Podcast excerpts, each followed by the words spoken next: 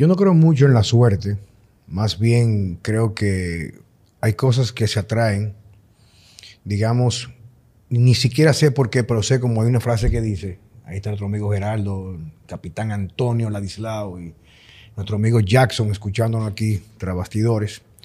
El hecho de que aves del mismo plumaje vuelan juntas. Yo recuerdo, ya avanzado un poco la pandemia, comencé a recibir mensajes. Yo recibo muchos mensajes en redes sociales. Y este señor doctor comienza a escribirme, incluso no sé cómo consiguió mi teléfono, y me dice, mira, soy fulano de tal, resultó que era Jackson.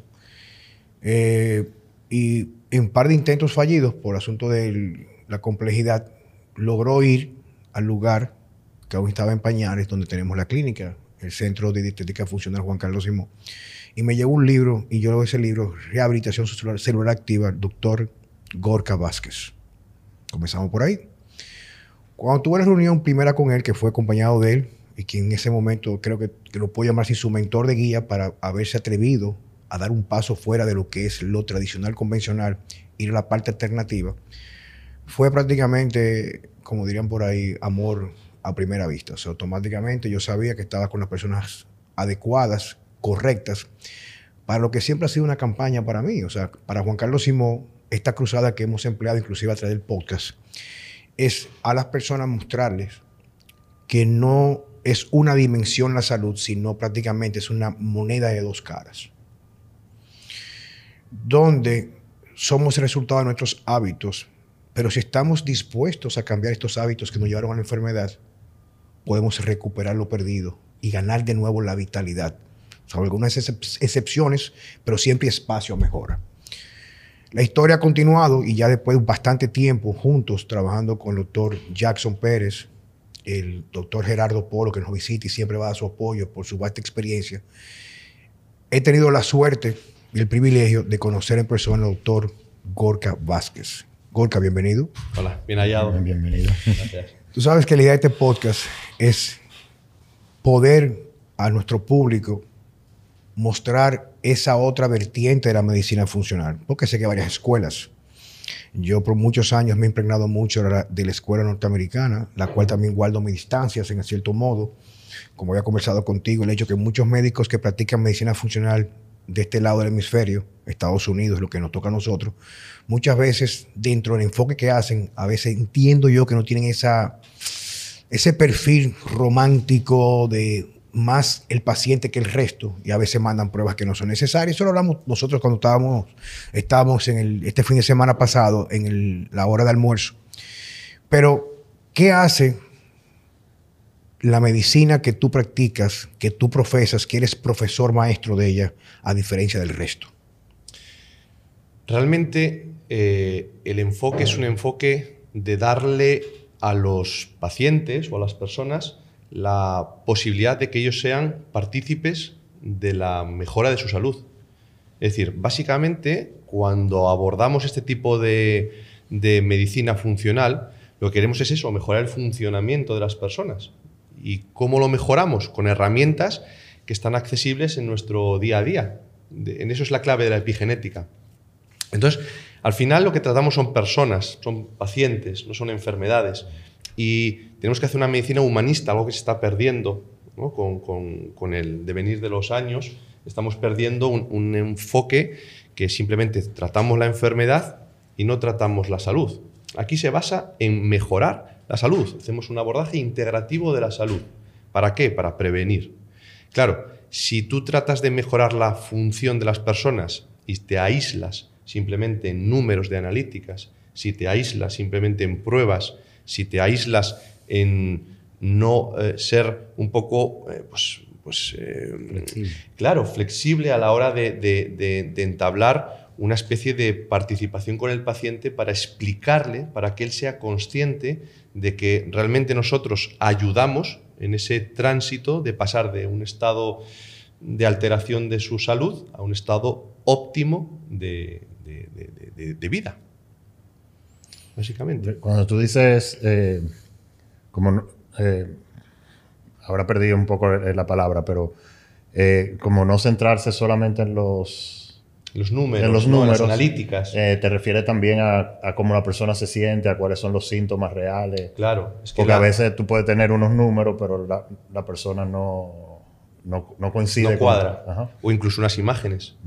Tú puedes ver unas imágenes en una prueba radiodiagnóstica que si te basas solo en eso, eh, bueno, das un tratamiento, pero si ves a la persona, hablas con ella, te das cuenta que, bueno, son cambios histopatológicos asociados, bueno, a, a la edad. A la edad, el desgaste típico normal. Claro, y que envejecemos y que somos conscientes que lo que hay que hacer aquí no es evitar eh, la muerte, porque eso es algo inevitable, Inevitable. sino que hay que evitar es el sufrimiento anticipado de una enfermedad previsible. No, y mantener una funcionalidad, man- Óptima. po- posi- o sea, dentro de las posibilidades que, que, Claro, que tenga claro, el paciente, claro. la, la mejor funcionalidad. La función dentro de sus posibilidades es la óptima.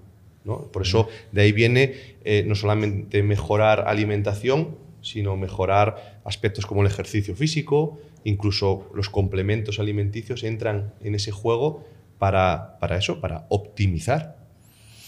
Cuando estuve participando el fin de semana pasado en, en la primera jornada de dos del taller que tú estás impartiendo aquí, que es un taller para, digamos, creo yo que para principiantes te están introduciendo, no necesariamente con carácter de una certificación o diplomación, sino, claro, está introducir ese principio del enfoque funcional de la medicina y la salud que tú haces muy bien con un grupo muy, digamos que, eh, heterogéneo habían cosas que tú hablabas que me hacían sentir muy bien a mí porque eran cosas que yo no podía validar por investigaciones, pero había llegado a la conclusión entendiendo aquellas cosas que conllevan o podrían conllevar una vida mucho más, digamos que íntegra a través de los años.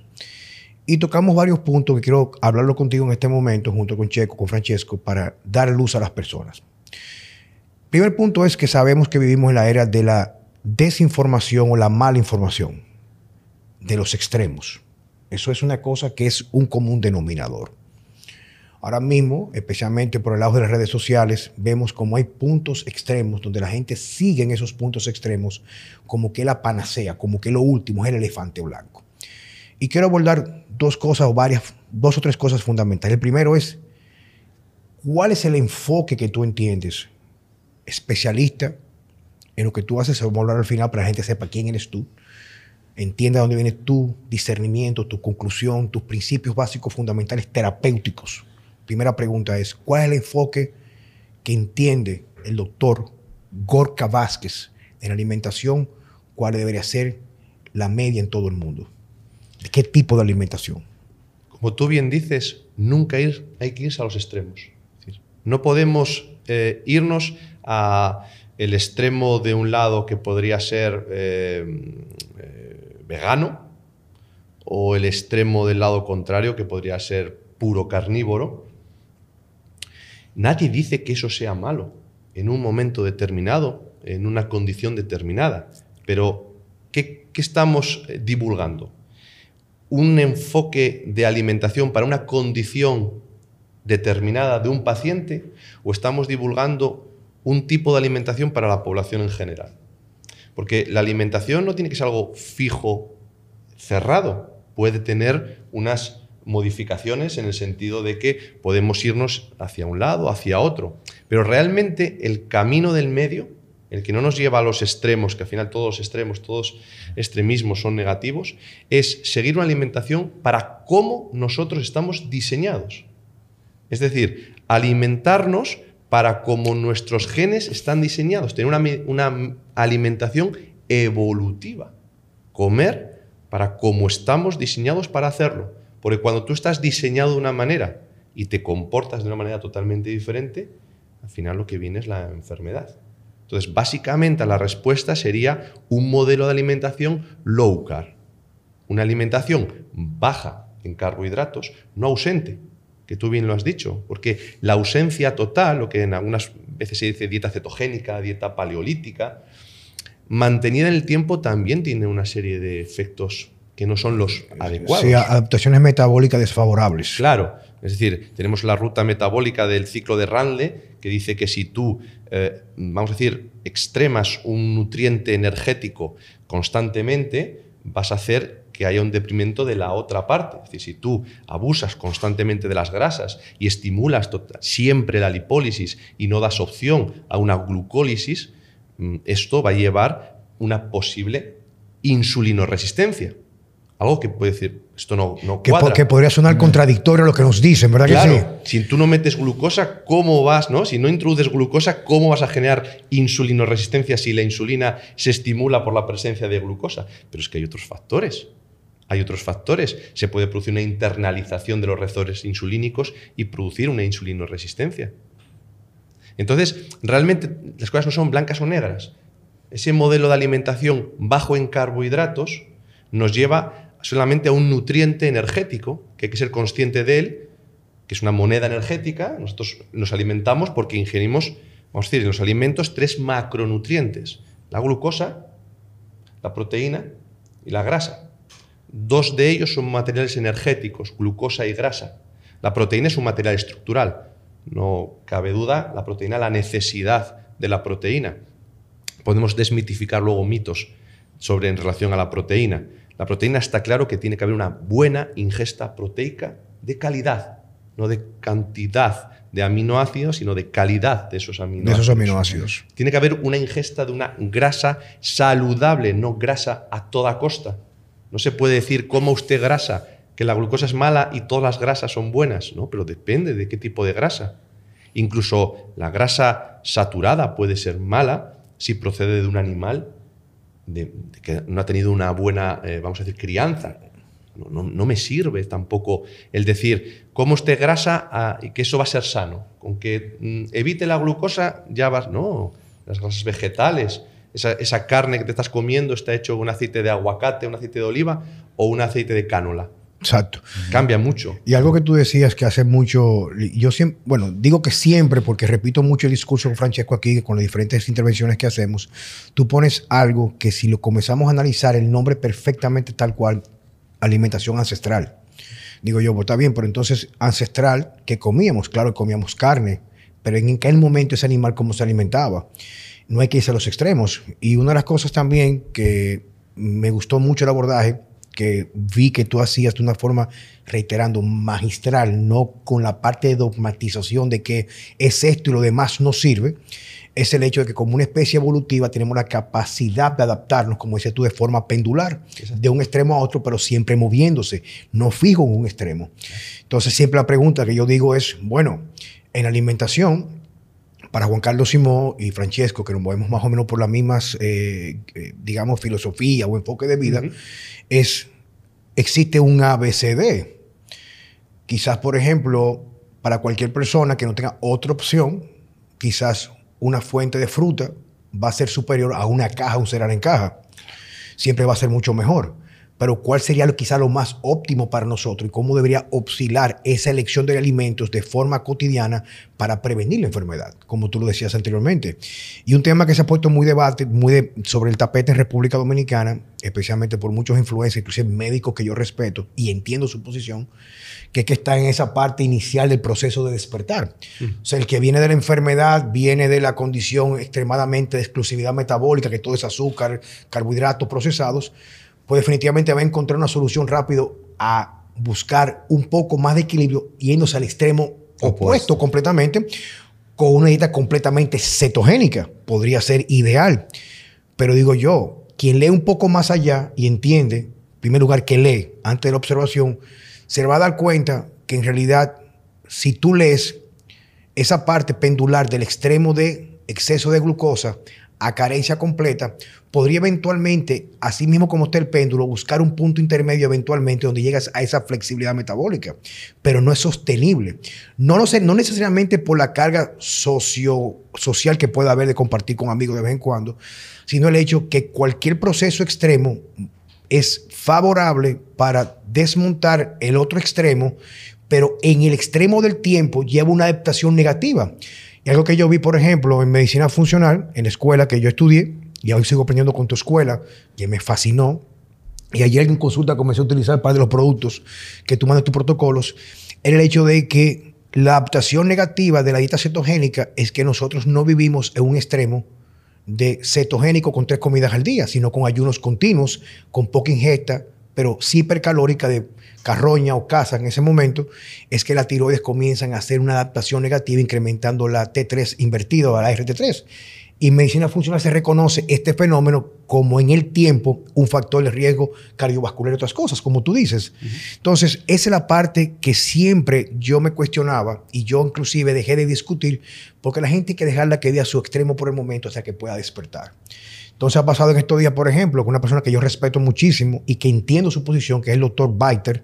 Jorge Baiter es un médico que fue internista, intensivista, perdón, cardiólogo por muchísimos años, y él es un abanderado de la dieta extrema cetogénica. Y la gente me, dice, ¿qué tú opinas? Y digo, bueno, es que no tengo nada que opinar. Definitivamente, si tú lo que comes es hamburguesa, cajas y pizza, vas a estar mucho mejor con ese enfoque, pero en realidad no es ni sostenible para la vida cotidiana en ese extremo y mucho menos personas que tienen una alta demanda energética, deportistas, ese tipo de cosas. Bueno, incluso él es corredor, ¿no?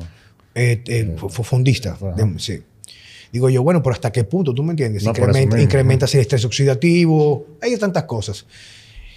Y en ese orden, algo también que tú señalaste y que para mí vale mucho tu opinión, con el criterio que tú tienes, es el hecho que yo he discutido con muchas personas muchas veces, y así como hay el extremo de la alimentación, hay el extremo de la actividad física.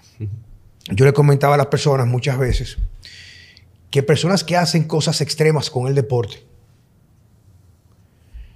asumiendo que coman dentro de lo que sería la alimentación ancestral, una persona sedentaria con alimentación ancestral y una persona con una actividad física extrema constante, sin planificación, con ese mismo tipo de alimentación, ajustando sus calorías, usualmente podría vivir mucho más años el que no hace nada o hace poco, aquel que se desgasta en el tiempo con la gran actividad.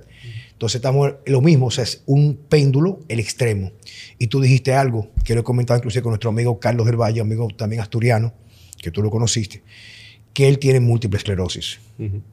Pero entonces, cuando se hace la prueba en España, tiene una vitamina D por debajo de 10 por muchos años, lo cual es inmuno, inmunosupresora pero aparte de eso también, la actividad que él hace de fondo como triatleta o maratonista de fondo no le permite en realidad crear las condiciones para poder recuperar su salud. O sea, lo que tú haces por un lado lo desmonta por otro.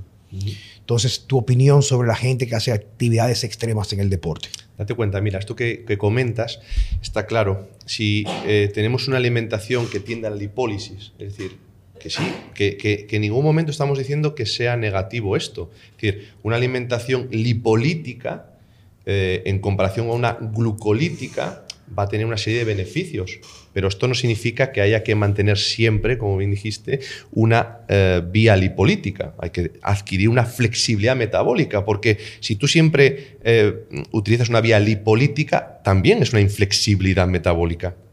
Entonces, ese péndulo va entre el lado lipolítico de mayor frecuencia, un estado en el que tu cuerpo esté en ese, en ese metabolismo, pero que también tienda en, ocasiones a esa parte glucolítica. Pero hay algo que no se entiende, eh, digo por el tema de Biter que me comentaste, y luego ya te respondo al, ejercicio, que es que eh, estimular la cetosis, estimular la producción de cuerpos cetónicos, la cetogénesis, se basa más en disminuir la carga de hidratos, no eliminarla, en disminuir la carga de hidratos y por lo tanto disminuir niveles de insulina, que se puede hacer también con el ejercicio físico. El ejercicio físico sensibiliza la insulina aún comiendo carbohidrato. O se puede hacer con los ayunos intermitentes, también se sensibiliza. Pero no necesitamos pasar a no, para hacer cetosis o para estar en cetogénesis tenemos que comer grandes cantidades de grasa. No, no es comer grandes cantidades de grasa, es comer menos carbohidratos. Eso, porque a veces se malinterpreta, ¿no? Tendemos a comer de manera constante mantequilla o constantemente chicharrones o constantemente grasa, grasa, grasa. Y nadie dice que la grasa no sea mala, la grasa es fundamental. Con nuestras membranas celulares, la bicapa lipídica es grasa y son el cerebro de la célula. Si falla la membrana, falla nuestra célula. Se forma la bilis, se forma el colesterol, se forman las hormonas sexuales. Claro que necesitamos grasa. Y claro que no necesitamos grandes cantidades de glucosa, porque en la sangre solamente puede haber una mínima cantidad de glucosa. El resto nos lo saca de la sangre la insulina salvándonos de esa manera la vida, pero acumulándolo en una reserva energética, que son los triglicéridos, que en una época de hambruna, es decir, en un contexto evolutivo, es algo adecuado, pero en el contexto moderno es lo que nos lleva al sobrepeso. Entonces, si tú tienes una actividad lipolítica, como es una carrera de fondo, un fondista, ¿no?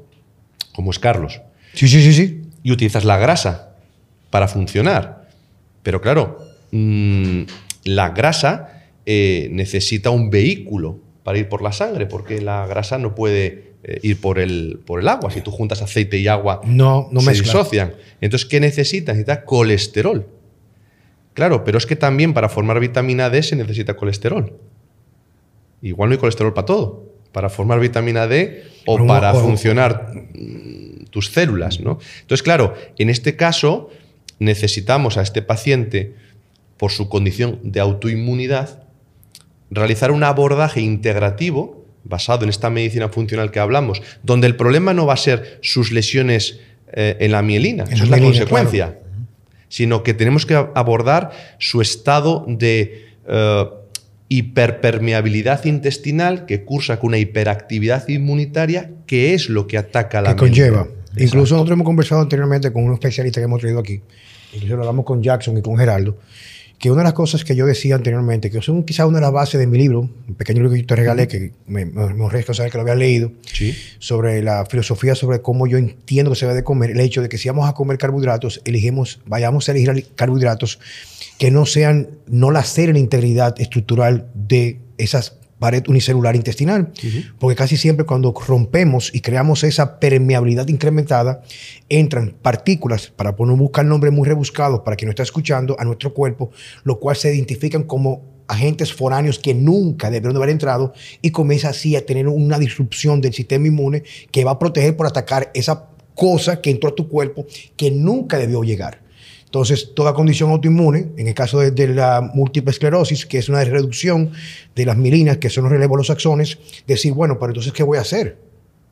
Entender que el primer paso es restablecer esa barrera de forma que esté completamente íntegra para que el cuerpo comience a restablecer, reiterando, restablecer la respuesta inmunitaria. ¿Tú me entiendes? Claro. Entonces decía, con respecto a él, decías, que es muy importante que esa membrana eh, celular esté bien activa con, con- grandes niveles de colesterol y la vitamina D va a ser necesaria en este paciente, por ejemplo, porque no solamente va a controlar al sistema inmunitario vía linfocitos T reguladores, sino que va a ayudar a cerrar las barreras intestinales. Esto que tú hablabas era el fenómeno de homología antígena. ¿no? Es decir, los antígenos que una vez que se cuelan a través de esas barreras intestinales generan una especie de mimetismo molecular y hace que nuestro sistema inmune ataque a ciertos componentes. Curiosamente, esos componentes, mm, que en la alimentación podemos denominarles lectinas, eh, abundan en los eh, cereales, el más conocido es el gluten, pero también en otros alimentos,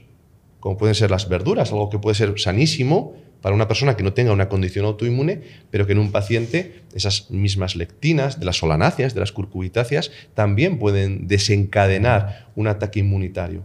Entonces, claro, siempre alimentación, podemos en términos generales hablar de una alimentación evolutiva, con una baja carga de hidrato de carbono, con una ingesta adecuada y la ingesta adecuada es una ingesta de carne, pescado, huevos, marisco, sin ningún problema, de una ingesta de proteína, estamos hablando de alta calidad, que siempre es animal, y luego una grasa saludable, pero que tampoco tiene que ser una cosa exagerada. ¿no? Es decir, la cetosis no tiene que ser comer grasa por comer. Entonces, ese modelo de alimentación evolutivo para todo el mundo, pero siempre teniendo la capacidad de que sea algo flexible para cuando nos encontramos con pacientes de este tipo, donde la actividad física, mm, de una manera muy eh, importante, puede consumir recursos que son necesarios en este paciente para reparar otras cosas. No se pueden gastar en, el- en la actividad física, sino necesitamos usarlo para reparar ¿no? estructuras que condicionan la salud del paciente. Una vez, eh, sobre lo que tú estás diciendo de la, de la cetosis y el consumo de los carbohidratos, eh, Jorge García, me- el doctor amigo de nosotros, me explicaba eso, que por ejemplo en un entrenamiento fuerte de piernas, eh, una persona aún comiendo carbohidratos puede caer en cetosis simplemente por el, el- el consumo eh, Por la, la- la reposición de glucógeno muscular. Si Claro. hacemos una actividad, la actividad eh, aeróbica cardiovascular de fondo, pues prácticamente son vías meramente oxidativas, fundamentalmente. Pero todo lo que prolleva a la contracción muscular de fibras rápidas ya son vías glucolíticas. Y yo le comentaba a Checo en una ocasión, por ejemplo, que definitivamente si tú haces ejercicio para longevidad, que es el tema que vamos a buscar ahora mismo, que no es lo mismo para nivel competitivo, si tú estás buscando incrementar drásticamente tu peso muscular, que eso tiene un objetivo, si tú lo quieres hacer, tú lo puedes hacer. Pero para tú lograr eso, no lo vas a hacer con una dieta con muy, mucha redu- reducción de carbohidratos. Tienes que incrementar más carbohidratos para llevar a la acumulación de las fibras, donde tú estimulas a un exceso mucho más allá de su capacidad de tolerancia positiva. Pero cuando tú consumes carbohidratos, va a incrementar automáticamente la acumulación y viene la hipertrofia sarc- sarcoplasmática. Pero yo siempre digo algo, o sea, no estoy diciendo que esté mal. Ahora, ¿para qué tú entrenas? ¿Para qué tú comes? Claro. No es lo mismo entrenar para una competición de culturismo, donde hay máxima musculación, donde eso, eso no tiene nada que ver con la longevidad. O sea, casi todos los procesos que conllevan a crecimiento excesivo muscular, excesivo crecimiento, lleva también a crecimiento de otras cosas que tú no quieres que crezcan, como placa de ateroma, placa de amiloide en el cerebro para, que tiene que ver con Alzheimer. Entonces, por eso es que es muy importante primero pri- dar una prioridad o tener bastante claro en tu norte cuál es el objetivo de las decisiones que tú tomas día a día. O sea, yo fui culturista por muchísimos años y yo no quiero ser más culturista porque con el proceso de aprender, y no digo que no lo podría hacer de nuevo, pero entendí que muchas veces de la que me llevó a mí esa decisión de querer hacer esto, es que yo entendía que yo estaba del lado de la salud. Claro, quizá voy a estar mucho mejor que el tipo que se droga y bebe todos los días, que sé yo cuánto, pero no es la parte, como tú dices, la parte más óptima. ¿Tú entiendes? Claro. Entonces a eso me refiero. Entonces, en ese mismo tenor, Gorka, la actividad física. Fíjate, no es lo mismo comer para rendir. Si tú quieres un rendimiento, obviamente necesitas gasolina. Entonces, obviamente, me da igual que el ejercicio sea aeróbico o anaeróbico. Yo tampoco soy de los que trata de diferenciar el ejercicio entre aeróbico y anaeróbico. Creo que un peso muerto llevado a 10 segundos es aeróbico. Es decir, oxigenas, pero de lo lindo. Entonces, realmente eh, creo que una cosa es alimentarte para rendimiento. Entonces, ¿qué, qué ejercicio necesitas? Bueno, sprinter, necesitas glucosa, necesitas correr más que el otro porque quieres rendir más.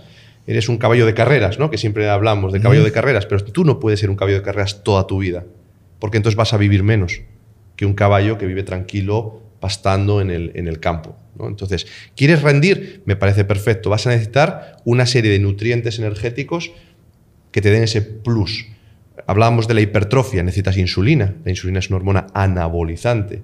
Necesitamos segregar insulina y cuando tú haces un ejercicio, no solamente reponer glucógeno, tanto muscular como hepático, sino darle un punto más. Entonces necesitamos comer más cantidad de glucosa para hacer una retención de agua vía aldosterona y aumentar nuestro volumen intracelular. Entonces, claro, ese tipo de alimentación en el deporte, porque cuando hablamos de la palabra deporte, deporte es rendimiento. No es lo mismo ejercicio físico que deporte. Ejercicio físico es un ejercicio para tú mejorar tus condiciones físicas, un entrenamiento con eh, profesionales como vosotros que eh, pautáis un entrenamiento lógico, no solamente, es decir, en el entrenamiento no es levantar pesos, no es levantar pesos, porque eso lo hace el del supermercado cuando levanta cajas. El ejercicio es cuando se pauta con un control, con un estímulo, un estímulo bajo carga y después, por supuesto, una alimentación en función de los requerimientos y el objetivo que queremos. Pero esa persona que quiere tener una buena condición física, que quiere evitar eh, eh, la sarcopenia, es decir, esa pérdida de masa muscular asociada a la edad que ya se inicia a los 35 años, ya perdemos masa muscular a partir de los 35 años. Entonces, claro, esa persona no necesita grandes hipertrofias, no necesita grandes volúmenes, necesita un sarcómero funcional, es decir, que cree músculo, cuanto más músculo tengamos, más salud tenemos, pero de una manera pues, óptima, que no necesita volumen, no necesita, hidra- es decir, necesita hidratar, pero no en exceso vía insulínica. Necesitamos estimular la mTOR constantemente, Constantemente. haciendo cinco comidas, bueno, cinco, Un culturista es cada dos horas. Las 24 horas, pues échale, échale cuántas veces y- come. y cono- conociendo a ver un culturista que despertaba la noche para comer. Exacto. Para crecer ¿no? más, ¿eh? Exacto, exacto, ¿no? No necesitamos ese mTOR, porque como bien dijo Juan Carlos, el mTOR también estimula el crecimiento de muchas otras cosas. Necesitamos ese equilibrio AMPK, AMPK. mTOR. Y el AMPK se consigue a través de estilos de vida ancestrales como los ayunos intermitentes, una ingesta moderada de carbohidratos o hacer ciclos, ciclaje de carbohidratos, o como tú dices en el libro, en tu libro, esperar a comer el carbohidrato cuando has vaciado el glucógeno Gluc- hepático, glucógeno hepático. al final del día. Eso tiene todo el sentido del mundo en el que tú no renuncias a esa flexibilidad metabólica que encima la estás estimulando, porque el ejercicio físico bien aplicado y guiado por personas como vosotros estimula la MPK. No necesitas ayunar para estimular la MPK. El ejercicio estimula la MPK. Aunque estés comiendo, aunque hagas tus, desde mi punto de vista, tus tres comidas máximas al día. Siempre cuando alguien me dice, ¿cuántas veces hay que comer al día? Digo, como mucho tres. Yo estoy comiendo promedio, yo, bueno, esto es un ejercicio que yo hago, yo vivo inventando con los principios que voy aprendiendo para ponerlo ser coherente. Si voy a recomendar algo, tengo que saber que hacerlo. Tengo que hacerlo. y yo me he dado cuenta, por ejemplo, que los días que no entreno, que descanso, dos comidas hipercalóricas, densas en alimentos, con vegetales, a veces un poco de carbohidratos, casi siempre, si hago carbohidratos, hago una sola comida, no hago las dos, me va mucho mejor. Y en los días que entreno, pues entonces hago una tercera comida, porque tengo un mayor incremento de gasto calórico. Y me siento mucho mejor y estoy logrando lo que yo quería, porque ya con la edad que yo tengo me he dado cuenta no tanto por lo que leo, sino por cómo se me manifiesta en mi cuerpo, que tener un peso excesivo para mi estatura no me favorece el desempeño, porque siento que me toma, me cuesta más, más hacer poco. Entonces quiero llevar un proceso paulatino, elegante, de reestructuración de mi grasa visceral, reducirla mucho más, mantener un poco lo más que yo pueda de masa muscular, dentro de parámetros que me permitan rest- bueno, mantener la funcionalidad muscular, hipertrofia muscular real, que sea funcional, que pueda Exacto. transferir y al mismo tiempo mejorar mi capacidad cardio- cardiorrespiratoria. Por ejemplo, en los días había comentado, no sé quién fue que le comenté, que entrevisté en estos días a un amigo muy querido, Carlos Camejo, venezolano, ultramaratonista, que se ha dedicado ahora por hobby, porque es un es un empresario exitoso, a hacer coaching para gente que quiere correr. Le digo, Carlos, a mí no me interesa ni voy a correr nunca un maratón. O sea, pero me gustaría comenzar, con, como cuando dice vida militar, poder comenzar a correr 5 kilómetros por lo menos dos veces a la semana y quizás cada dos semanas hacer un fondo de 10 kilómetros, pero sin presionarme, es para disfrutarlo y mejorar mi condición. Y comencé a practicar en estos días. Le comenté a Antonio que el primer día que subí 10 minutos, oye, la frecuencia se me metió en 172 eh, eh, latidos por minuto. Pero ya el segundo día pude hacer, y además hice 1.5 kilómetros. Hice ahora 20, hice 3.2, 20 minutos, y mi frecuencia no pasó de 148. Fíjate qué rápido se va, ¿qué? Se va Adaptando. adaptando. ¿Qué es lo que yo quiero lograr? Porque también hay un principio que no lo he leído en ningún lugar, pero he llegado a mis conclusiones. Tú me podrás ayudar en esto, Gorka, por favor. Es que una de las cosas que pasa con la especialidad, casi como el extremo de la alimentación, solamente hacer musculación o fuerza, que tú descuidas tanto esa parte de las mitocondrias de mantener un output o una demanda de creación energética mucho mayor con actividades de extensión muscular más extendida en el tiempo. En pocas palabras, en vez de hacer todo el tiempo pesas, con tiempo bajo tensión, que tiene su beneficio, y yo soy voy a apostar siempre en mi vida en eso, me he dado cuenta que el hecho de especializarme solamente en esto y no hacer más nada, igual que la alimentación extrema, no me da el beneficio que yo quiero. Porque entonces esa fuerza que yo tengo no la puedo emplear en las cosas cotidianas, porque cago con ser muy fuerte, pero si tengo que cargar a mi hija o porque está cansada y tengo que caminar un kilómetro, o sea, a los 200 metros me muero porque no puedo respirar. Y eso tiene mucho que ver también con esa insuficiencia de las mitocondrias, más que otras cosas. Entonces, por eso es tan importante esta parte y me, me encantó cuando hablaste de ese ejemplo, del péndulo en la vida, que es el yin, el yang, mantener ese equilibrio. Sí, sí, sí. Y sobre todo cuando entrenas, como tú bien dices, necesitas desarrollar un esquema motor.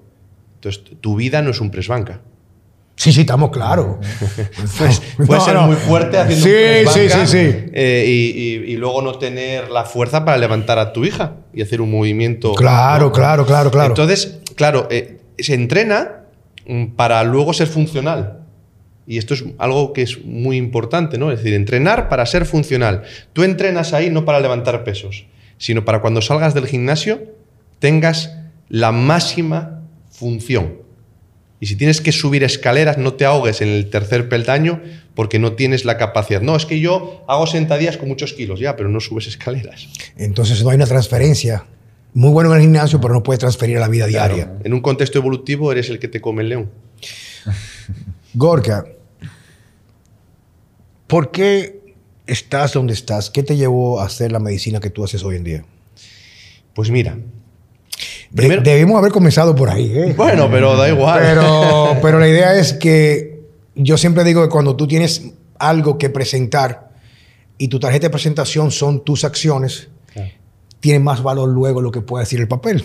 Sí, a ver, lo, del currículum, yo muchas veces no me gusta incluso ni, ni, decir el currículum porque está ahí, está publicado, se puede buscar. De, forma general. claro, a ver, eh, realmente a mí lo que me llevó a esto es un, deseo, ¿no? un, buen, un deseo adecuado, que es el intentar eh, ayudar a las personas para que haya menos sufrimiento. Entonces, en mi carrera, en mis estudios universitarios, yo acababa diferentes titulaciones, grados, másteres, eh, doctorado, y no sentía que, podíamos ayudar, porque realmente cuando llegabas ya era tarde, ya había un sufrimiento, ya había una enfermedad. Esos abordajes no, no, eran preventivos. Al final, la medicina funcional no deja de ser una medicina preventiva, no, no llegar a ello, ¿no? Para cuando ya llega, ya está otro tipo de medicina que aborda la, enfermedad. Entonces realmente es un sentimiento positivo el que te, el que te lleva pues a, formarte a constantemente, a, hacer cosas para intentar ayudar a las personas. Entonces, muchas veces digo, yo soy clínico, porque hago clínica, porque tengo una consulta donde veo pacientes. Eh, yo soy docente, porque trato de enseñar a otras personas que también lo hagan, porque no te puedes guardar el secreto, porque si no, entonces... Carece de un valor de, de, empatía colectiva. Claro, ¿qué das? No, no das nada. Bien, pues entonces aquí estamos para, para, para intentar compartir ¿no? conocimiento y dar algo. ¿no? Y soy divulgador en el sentido de, bueno, pues que he dicho, bueno, vamos a escribir un libro y vamos a intentar que la gente pues lea, que también es importante. Entonces, básicamente yo me defino como clínico, docente, divulgador, en el sentido de que creo que son necesarias las tres cosas para poder llegar a, ese fondo, ¿no? Porque los docentes que no son clínicos, malo. Y los divulgadores que no son clínicos, yo creo que como, como decía la teoría todo. Como, como, decía mi maestro que para descanse Charles Poliquin, que era muy tenía mucha similitud en su historia, porque él no comenzó haciendo medicina, sino fue, él estudió exercise physiology, luego hizo kinesiología, y por un evento que le pasó a 35 años de edad, que tuvo un par de infartos de miocardio y tuvo que hacer una, una cirugía de corazón abierto, aquí, pecho abierto, perdón. Él no entendía por qué en su familia todos los varones, casi todos morían antes de los 54 años. Y lo llevó a conocer, a buscar medicinas, medicinas, te con la medicina funcional en Estados Unidos y descubrió que tenía, por el lugar donde vivía, una contaminación excesiva de mercurio. Y él tenía a los 35 años prácticamente un score de calcio, no te puedes imaginar, todo el cuerpo calcificado. Y murió casi de 60, o sea, excedió lo que eran las expectativas de vida, pues comenzó a estudiar como un tipo sumamente inteligente, bioquímica, celular, ese tipo de cosas, y lo llevó.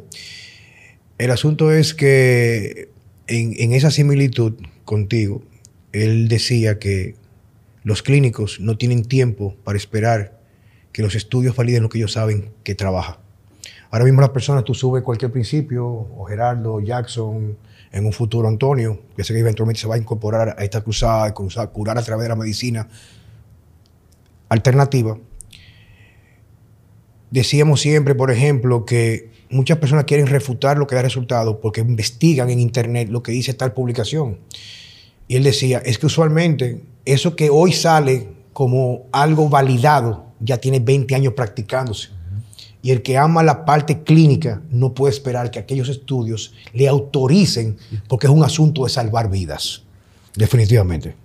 Es que la evidencia científica no solamente es en lo que se publica, sino en lo que se experimenta día a día y que ves que da resultado. El método científico. El método científico. Pasa que el método científico a veces lo aplicamos para unas cosas que nos interesan y para otras que no nos interesan. Esto, quien ha hecho un doctorado lo sabe perfectamente, que hay infinidad de sesgos que, te, que puedes caer en ellos muy fácilmente cuando quieres publicar o cuando quieres evidenciar cosas. La evidencia clínica, el día a día, el, el, yo siempre digo que eh, la ciencia de hoy era la brujería de ayer. ¿no? Estuvo buenísima esa. ¿eh? Claro. La ciencia de hoy era la brujería de ayer. Claro. Es que podemos decir cosas que hace años nos quemaban en la hoguera. Ya nos intentan quemar ahora. Imaginaos cuando, cuando hace años ¿no? podías decir cosas donde, no sé, no se conocía la circulación sanguínea o... Pero evi la evidencia clínica va más allá, en la, está en la experimentación. Eso es, es, es, clave. A lo que dijiste hace un momento, hay una frase que dice, es más importante el código postal que el código genético. ¿No? Entonces este hombre que vivía en un entorno tóxico podría tener los mejores genes del mundo, pero el ambiente tóxico le llevó a un exceso de plomo, el plomo genera una salida de calcio, el calcio posiblemente tendría una carencia de vitamina D. sí, sí se desplaza. Y el calcio, no va, hay K2. Eh, va, va, al lugar donde no debe un cabello no llegar, claro. Te pones a comer porque te dicen que nada de grasa saturada, la, la, cardiología clínica no tienes vitamina K2. Claro, te comes muchos carbohidratos porque te han dicho que hay que comer cinco veces al día carbohidratos Cereales. porque es la base de la pirámide. Los carbohidratos estimulan la insulina, la placa fibrosa tiene receptores insulínicos, carencia de K2, vitamina hay D3. Un hay un crecimiento donde tú no quieres que esté. Ya está. Te quiero dar las gracias por estar con nosotros, eh, Corca. Yo sé que estás aquí en una combinación de compromisos de expandir esa docencia, como tú dices, de tu experiencia clínica. Te felicito, te doy la bienvenida a República Dominicana y espero que no sea eh, la primera vez. La última. La última, perdón, sino que sea la primera de muchas, perdón. Claro que sí, Checo. Y para saber, que sé que me van a preguntar a mí, pero las personas cómo te pueden, te pueden tener acceso. Yo sé que aquí ya hay un grupo de médicos mm. que son espejos prácticamente de lo que tú haces. Yo me estoy incluyendo ya en ese proceso como practicante en dietética funcional, pero ¿cómo se te puede localizar a ti? ¿Cómo Mira, se te puede contactar? Es muy sencillo. Aquí en República Dominicana, a través de Nutergenoma, es eh, quien, vamos a decir, va a gestionar todas mis presencias en, en, en el país. Eh, fuera, de, fuera del país, a través de la web, drgorcavázquez.com, ahí tienen mi página web y pueden contactar. El libro lo pueden conseguir en, en, en Amazon. En Amazon está. Yo, sí, lo, en yo, Amazon. Yo he pedido un par de copias para regalarlas. Sí, gracias. Claro. Y, y bueno, eh, simplemente no me gustaría eh, acabar sin, sin, simplemente agradecer a Nutergenoma por, por el esfuerzo de traerme, de traerme al país. Y quiero agradecer también a mi padre, porque mi padre fue el que me introdujo en la medicina funcional en el sentido, por eso lo dedico el libro a mi padre, porque él es, siendo una persona no sanitaria y alejada de cualquier conocimiento de la medicina, fue lo suficientemente inteligente para saber eh, aproximarse a, este, a esta filosofía y, y, bueno, hasta el punto de que yo estoy donde estoy eh, gracias a él. Entonces, bueno, aprovechar la oportunidad para, para agradecérselo. El papel que toma el ejemplo de los padres, ¿verdad que sí? No tanto la retórica, sino lo que podemos ver. Lo, exacto. Muchas gracias por estar con gracias nosotros. A vosotros. Gracias. Señora, muchas gracias por estar con nosotros en Vida Sana con Juan Carlos Simón y Francesco Jeremías.